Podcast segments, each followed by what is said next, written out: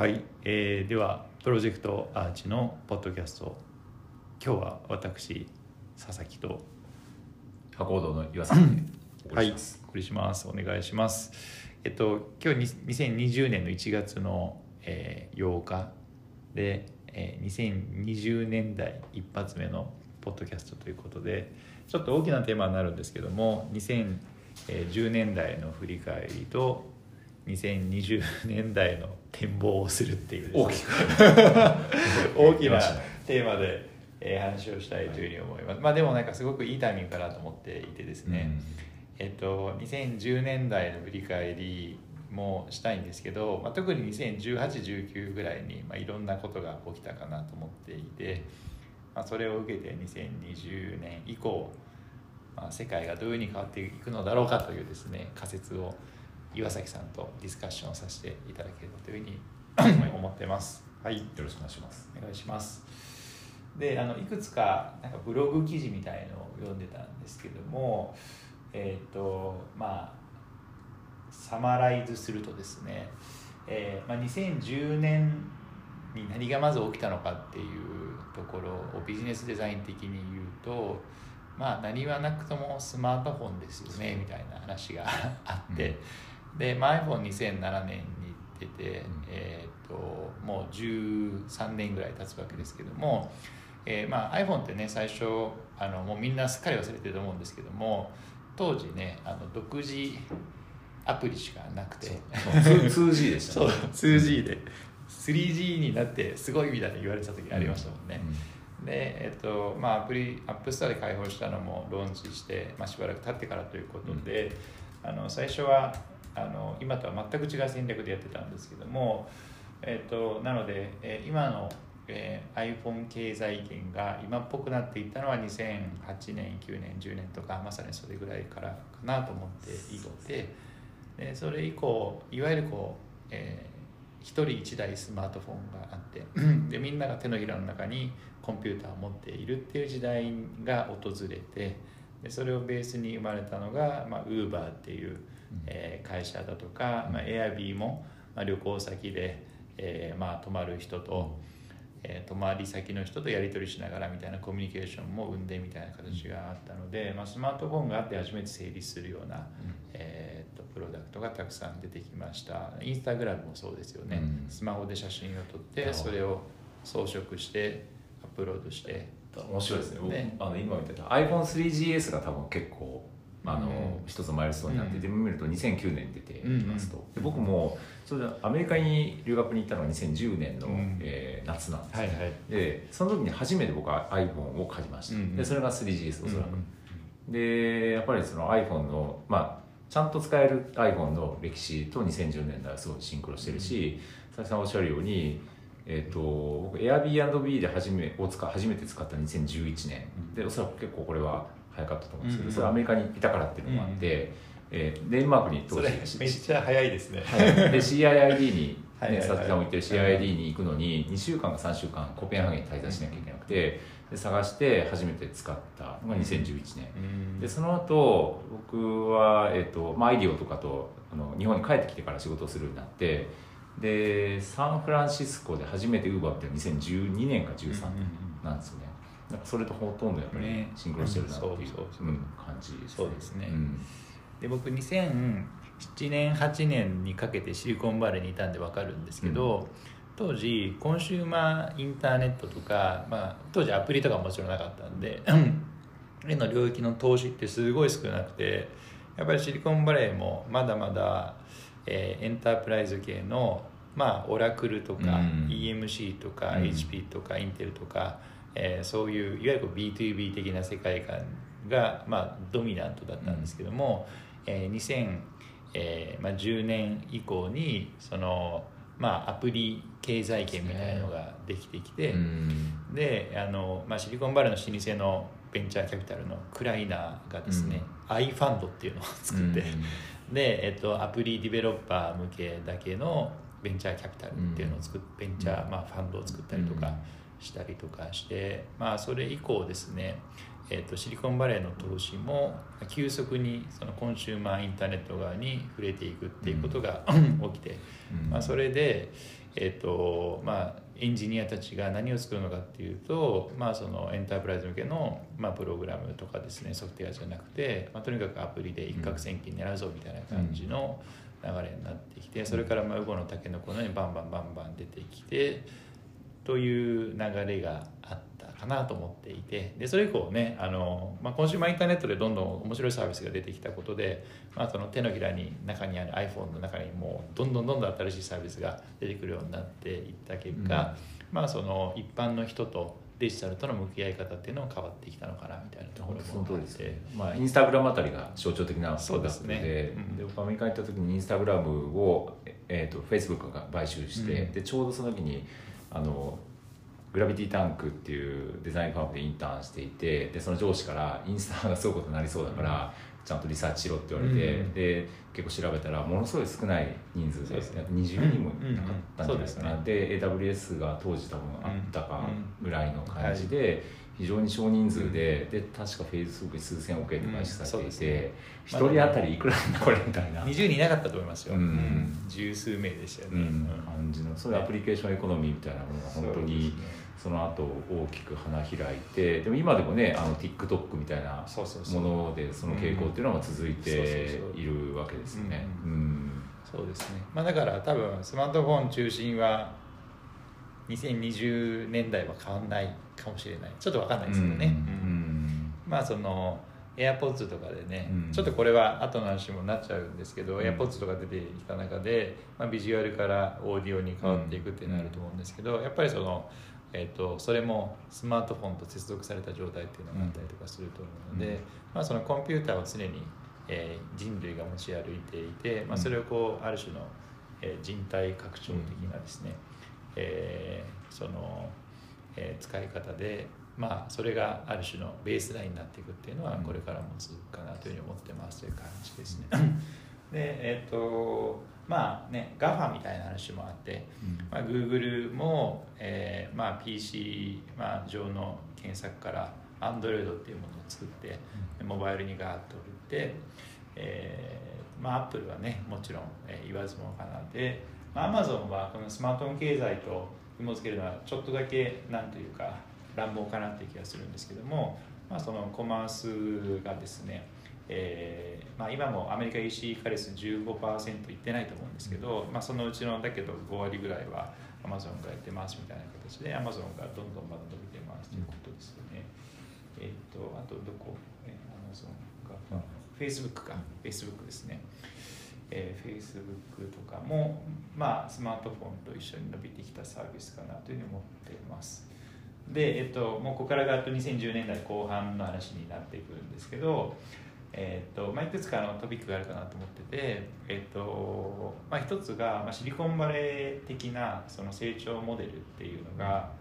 えーとまあ、いろんな意味でこう歪みを迎えてきてるみたいなところがあってで、えーとまあ、コンシューマーインターネットの世界ではネットワーク外部性みたいな考え方があって。えー、とにかくこうユーザーをたくさん集めれば集めるほど囲い込みができるみたいな話があってでそれは iPhone が実証しているし、えー、Facebook がそういうのを実証しているんだけどもその考え方をそのリアル世界と接続をしているサービス例えば Uber とか、えーと、WeWork とか、そういうところに適用しようとしたんだけどもそれが実は全然うまくいってないんじゃないかみたいな、まあ、プロフィットを生んでなくてどこまで本当にサステナブルなのかっていうね問いが今問われてるわけですよね。とにかくそのユーザー数を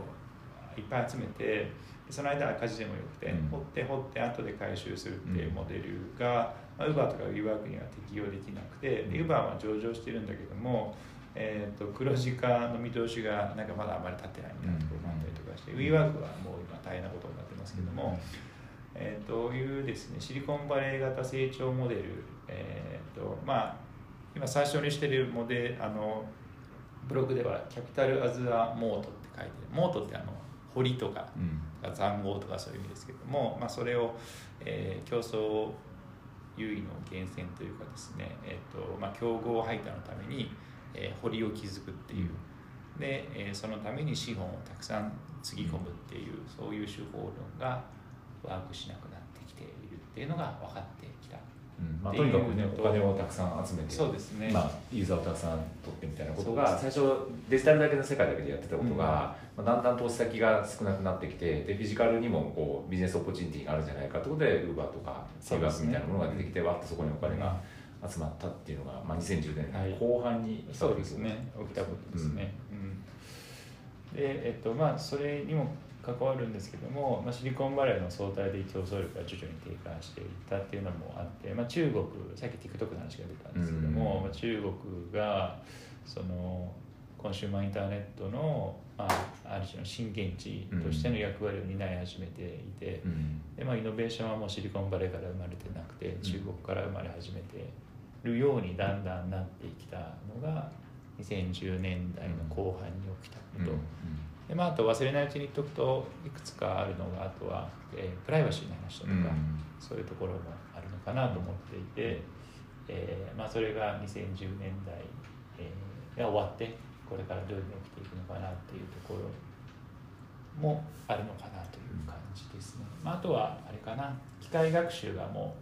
えー全部のビジネスのベースになってきているって話だとかあとサブスクですね。そうですねで、えっとまあ、アプリビジネスって基本的に、まあ、無料で配って、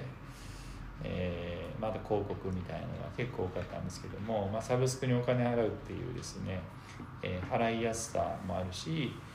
えーそういうのがですね、えーどんどん増えてきたかなっていうのが最近起きてたことかなという感じですね。あと佐々木さんが紹介してくれたブログの中はクリクリプトグラフィーそうね暗号技術の話も確か書いてあって、まあ、ブロックチェーンとか、まあ、そういうものも、まあ、これもよく言われてることですけども、まあ、それの一つとして標準化しつつあるというそうですね。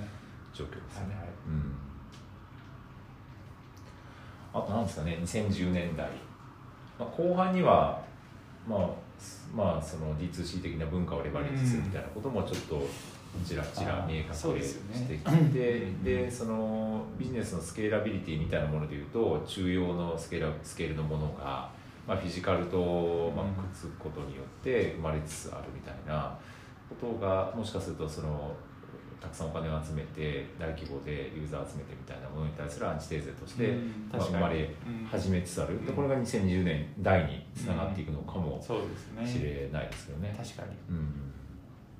確かに。あとそのスマートフォンエコノミーでいうとコンシューマーインターネットでインスタグラム的にその人々がなんかこう発信をするとか、うん。UGC 的なものを作るっていうことと同時にギグエコノミー的な、うん。まあ、ウーバーとか、はいはいはい。まあえーまあ、エア B&B とかもそうかもしれませんけど、まあ、新しい仕事とかなりわいそのものを、まあ、作っていったみたいな流れも大きく、まあ人々の生活に影響を与えたことなのかな、確かに。うん。確かに。なんかその辺がなんかこうすごい手垢というかついた言葉というかあれですけどなんか働き方改革的なところと結構結びついてきているかなと思っていて、うん。でこれある人がツイートしててすごい面白かったんですけど、2010年代の、えーしまあ、ある種の文化が、まあ、これシリコンバレー的な文化のことを言ってると思うんですけども、えー週に120時間働く。まあこれはだからえっ、と一昔前のマリッサ・メイヤードとかイーロン・マスクとかがとにかく働けみたいな感じのことを言ってて、まあ、働き、えーまあ、100時間とか働いてもらうために Google はあれだけカフェテリアとかを充実させるみたいなこともよく言われてたし、えー、ととにかく、えー利益度外してたくさんユーザー獲得しろだとかあとハッスル・オア・ダイ・トライングみたいな話だとかとにかく頑張りなさいみたいな。よくあのこれはストア派学派のなんか、えー思想がベースにあるとか言われてそうなんですか？そうなんですよ、えー。えー。ストイックにとにかく、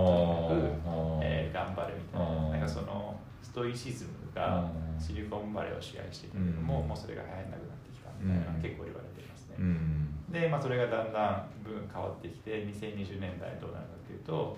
えーもう別にそんな働かなくていいよねとか、うん。えー、と利益に着目しましょうだとか、うん。これはレベニューじゃなくてプロフィットの間違いかもしれないけど、えーあとはなんかテイクケアを yourself とか 体を大事にしましょうねみたいな、うん。ふうにだんだん変わってきたっていうのはありますね、うん。だからあのこういうふうになる中でそのなんだろう、えーギグエコノミーもそうだし、うん。その副業だとか、うん。その一つの会社にずっとベットして働き続けるとかこういうことへの価値観がどんどん変わってきてるうん。感じがありますよね。まあ、確かにねそういう意味ではあの人の生活がどんどん解放されていくっていうか、まあ、柔軟になっていくみたいなそまあ、そういう効果はすごくあって、はい。でそれが2010年代の前半はエンタメとか,、はいはい。なんかそのちょっとした写真をアップするみたいなはい UGC 的な世界からどんどんこう自分たちの生活そのもの、うん。働くとか仕事とか、なんか education とか、うん。そういうことに、えーまでこう拡大していってじより重要性を持っていったっていう変化があったのかなっていう感じしますね。はい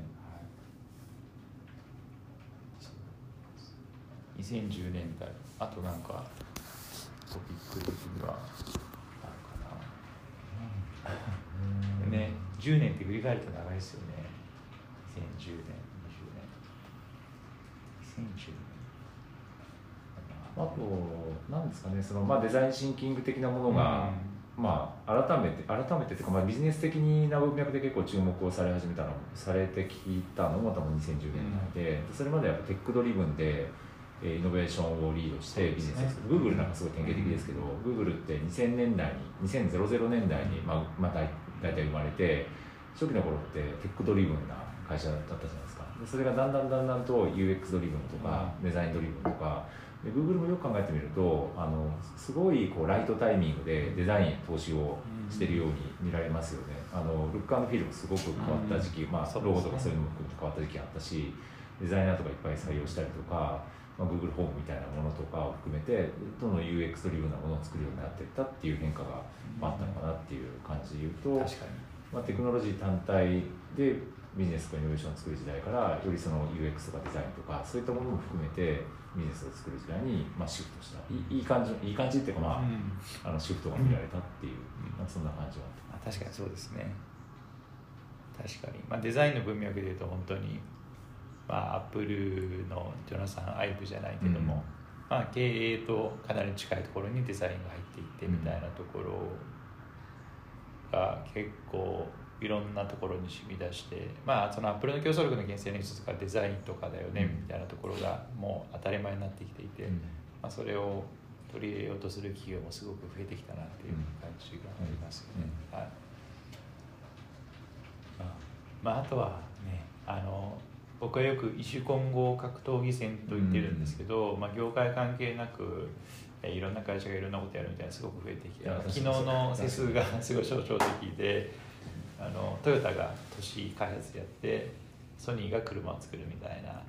ところはもうメンバー A は2010年代後半ありましたね。さもうまさに僕同じ話をしてあのアマゾンとかはい典型的にそうですよね、アマゾンって e コマースの会社だったのが、何が最初だったんだ Kindle かな、うん Kindle でハードウェアをでそれは本を読むためのハードウェアプラットフォームを作るっていうところが始まって、で Amazon って、えっと、僕はアメリカ行った時から確かあったんですけどラボ212だったかな。なんかその、えー。ハードウェア、IoT ハードウェアを作るラボをシリコンバレーに作るんえーですよ、知らなかった、うん。でもともと、えっと、シアトルの会社でしょうん。でシリコンバレーにその会社を作ってそこで Kindle とか後のエコーにつながる product development および、まあ、ソフトウェアサービス、はい。UX あたりを集中的にそのラボで作っていくんですね、えー。でその動きはまさにこう2010年代シンクロしていって Amazon の異種格闘技うん。戦がどんどん始まっていったりとか Facebook は Oculus 買収したりとか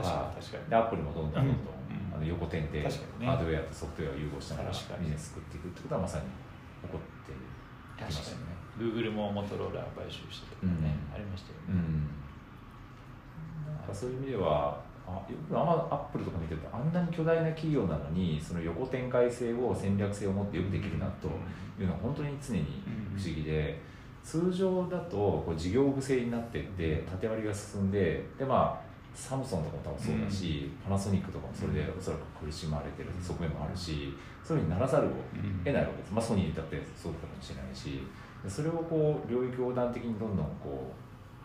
うやっていける戦略性を持つ会社がある種競争優位性を持ったっていうのも2010年の特徴かもしれない。確かに。そうですね、うん、2020年代どうなるのかみたいな話があって。でえっ、とまあちょうど今オーストラリアで大きな火事があるんですけど、あの今エクスポネンシャルビューっていうねブログを読んでて、まあ、そこにも一番最初に書かれてるんですけどもとにかく気候変動っていうテーマが支配的なナラティブになっていく、だからそのビジネスとか、えーまあ、イノベーションを考える時も常にこうそのテーマがついて離れないみたいな状況になるっていうのはこれから起きていくよねっていうことが言われてこれはすごい totally agree みたいな。気候変動って本当になんかなんか今まで人類が直面してきた問題ちょっと局面が違うなと思うのはすごく long range の課題である。つまり今なんか課題解決をしてもすぐ解決しない。逆もそうだったんですけど長く時間をかけてインパクトがあるよって言われ続けてきてでなんで今イシューになってるかってオーストラリアもそうだし東京に住んでいてもまあ如実に感じるというか巨大な台風が来たりとか妙に夏が暑いとかその感じられるようになってきたから余計にイシューになってるんだけどそれを解決するためにはなかなか例えば1年とか2年とかっていうスパンでは解決できないっていうちょっとこう今までとは異なる異臭性を持っているそうですね。からロングレンジで考えたりとかシステマチックに考えてアクションするみたいなことがなんか求められるようになってるんだなと思いますね。だからこれも岩崎さんに教えてもらったキーワードですけども、まあ、ヒューマンセンタードデザインをもう時代遅れで、プラネットセンタード、的なね。的な考え方、うん。まあ、ユーザビリティマーシュだからその環境負荷をかけながらユーザビリティ高いものを作るっていうのが多分許されなくなってくるっていう状況かなと思ってて、まあ、ユーザビリティをちょっと落としてでも、えーこの環境にいいことする。で逆にこうそういうことが、えー、とことこそユーザー自身が評価するっていうふうに変わってくるかなと思ってて、もううちは絶対にプラスチックバッグ出しませんっていうスーパーが多分これから現れてきて、でまあ、不便なんだけども、まあ、それ地球のためにいいよねっていうのを普通の人たちが感覚として持っていくっていうことがこれから数年で起きるんじゃないかなというふうに思ってますね。結構ね利便性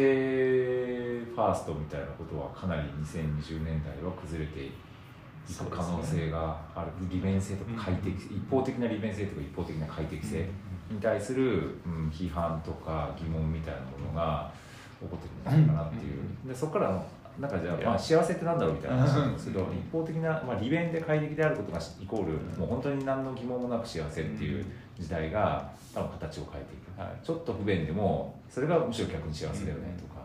なんかそうですね。自分たちのその次のジェネレーションのためになるよねみたいなことが逆になんか、あの心地よいみたいなふうになるんじゃないかな。そうなんかねこうペットボトルでは水飲んでるのがダサいとか、そういうふうに持ち歩いてたら隠さないととか、うん。そういう価値観にこれからなっていくかもしれないですよね、うん。でちょっとそれに絡絡まないかなこれは、まあ、気候変動は話すと尽きないのでちょっと次のテーマいくと、まあ、政治的分断と紛争みたいな話があって、えっ、とまあブリグジットもあるし、まあ、トランプもこのままいくと再選をしてしまうわけですけども、えーもう政治的分断が結構なんというか行き着くところまで行っちゃってなんかその分断を解消をこれからできないかもしれないっていう中で、えっとまあ、面白いなと思うのがその政治的分断が起きる時にえー世の中のかなりの数の人が自分たちの意見が全く政治に反映されてないという状況が起きると。でこれの代替として人はその企業に対してその政治的なアクションを取ることを求めるようになるだろうみたいな話もあるかなと思っていて、えー、となので企業がそのどっかに寄付をしたりだとか、うん。何かの制度作りの旗振り役になるとか、こういうことがだんだん起きてくるかなというところがありますね。まあ、確かにパブリックということがなどういう主体によってあの、まあ、担われるかっていうことがだんだん形が変わってくる可能性があるんですね。ね。例えば、まあ、Google がやってるサイドクラボ、はいまあ、トヨタが発表した、うん。えースマートシティみたいなものって、都市っていうレイヤーなんだけど企業がかなりコミットするみたいな形になってくるので、そうですね。まあ、そのあたりがうん。2020年代は変わってくるだろそうですねその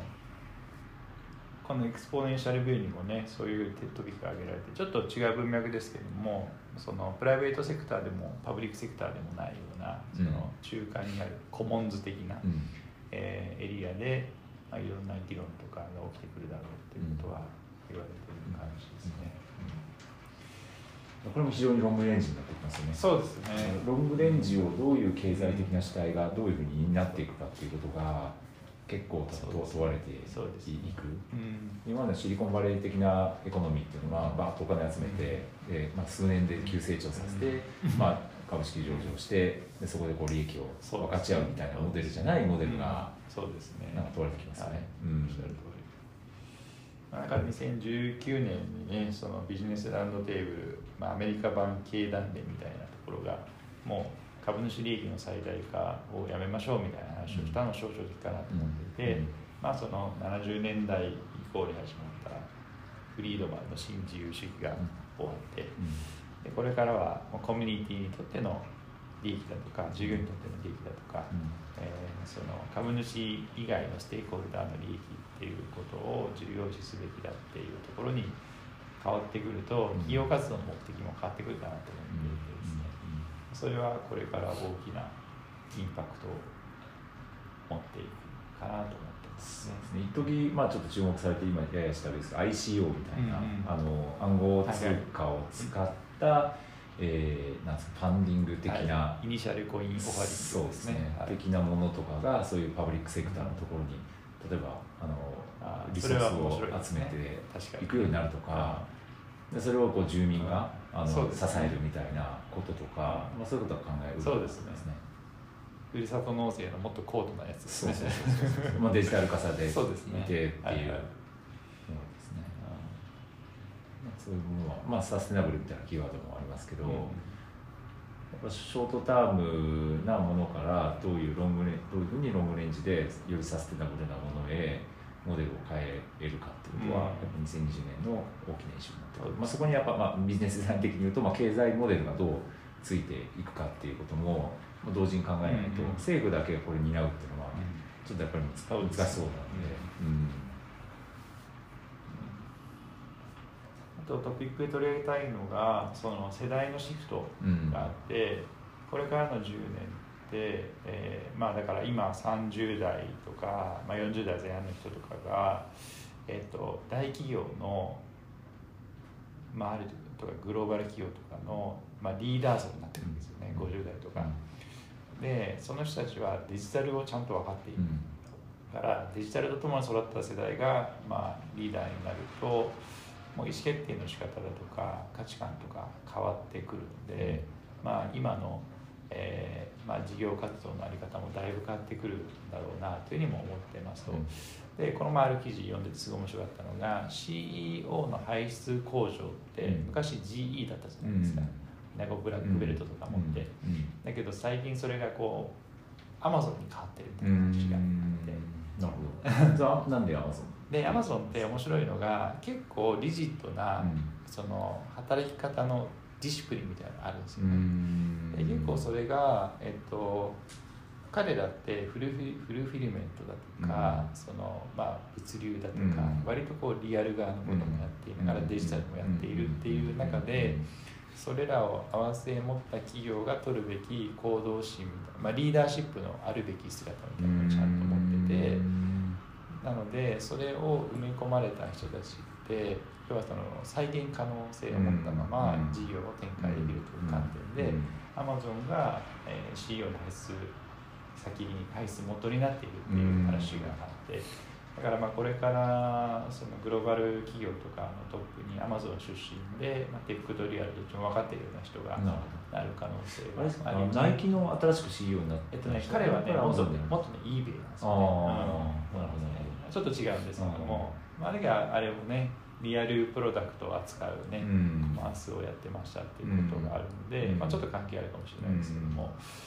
あのまあ、そういう流れはこれからどんどん出てくるかなっていうのがありますまあ、確かにね。ナイキのケースなんかもそうですね。ナイキすごい象徴的ですよね。そのものを作って、まあ、シューズを作ってた会社からおそらく違うもっと違う形の会社になる過程においてそうです、そういう新しいタイプの、まあ、CEO が確か外から来られてるとそうですね。そうですね。はい。来られて、まあ、企業を変革するみたいな流れは、まあ、これからあと僕が見てるケースカンヌとかでよくあの来られるんですけどロレアルのチーフデジタルオフィサーっていう方が、えールゴミラ・ロンシェットっていう女性がいるんですけど、彼女は、えっと、最初フランス人でキャップジェミニってフランスの、なん。ですか、えっと、NTT データみたいな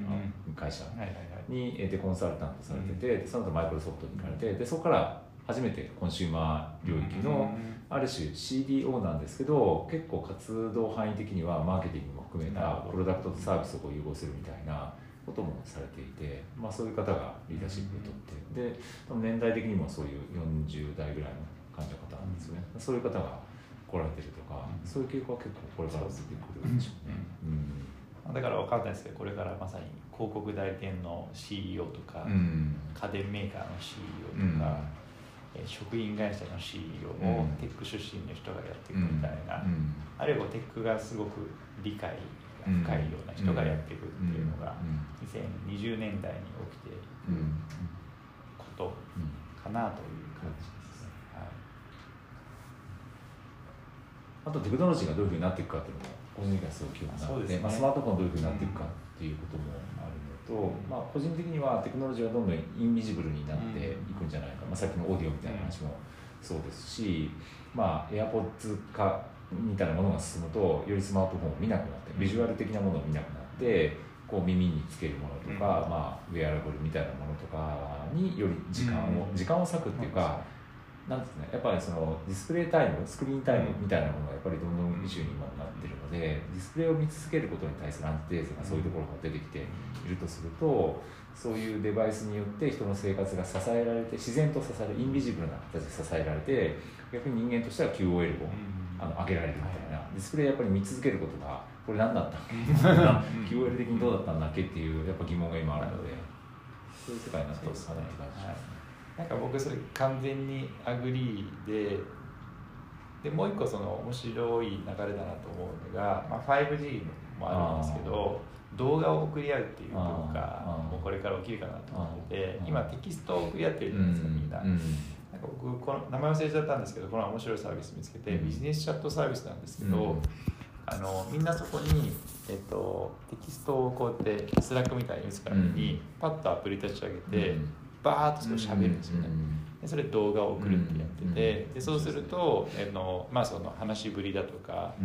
その書くとなんか10分20分かかるような話すと1、2分で終わるあるじゃないですか、もうそれで送るし、で受け取る側はその言語が違う人とかでも、まあ、翻訳もちゃんとしてくれたりとか、そういうのもあったりとか、今だと頑張ってこう英語の辞書引きながらやったりとかするんだけど、そういう必要もないみたいなのがあって、そういうのはこれからどんどん増えてくるかもしれないなと思いましたね。なんかこうね中国の方のね WeChat の使い方も最近そうなってるみたいなのを聞いて、打つ代わりにバーッと喋って、音声ファイルを送るみたいな感じのことをやってるみたいな、新しいタイプのボイスメールそうですね、ボイスメールまさに、そういうの、まあ、だからその動画で送り合うとまあでもそれもね聞くだけでいいかもしれないですけどね、もう声色で分かるみたいなのもあるかもしれないから。だけどやっぱりこうテキストを送ってそれを読むみたいなそういうディスプレイの使い方はこれからだいぶ減ってくるんじゃないかなと思っていますね。ちょっと僕あのうんメディア論的な勉強をちょっとだけ始めてるんですけどそのメディアが変わるとこう人の声にどういう影響を与えるかという観点でいうと、まあ、スマートフォンで触れるものがテキストから動画に変わるときに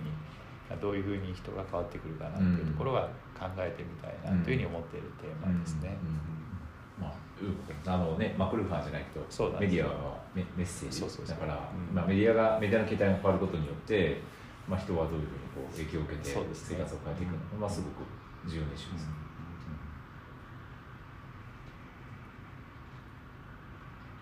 はい、というような感じでしょうか。はいそんな感じですね。はい。はい、盛りだくさんでした、ね、まあ、これから先のことなんでね、わかんないから。わかんない。あの、逐次今後も。そうですね。一年後で話したら全然違う世界になってたも確かになってるかもしれないけど。まあでも、うん、先を少し、なんね、未来志向に続けながら、ね、考えていくことが大事なことはい。はい。では、ありがとうございました。ありがとうございました。はい。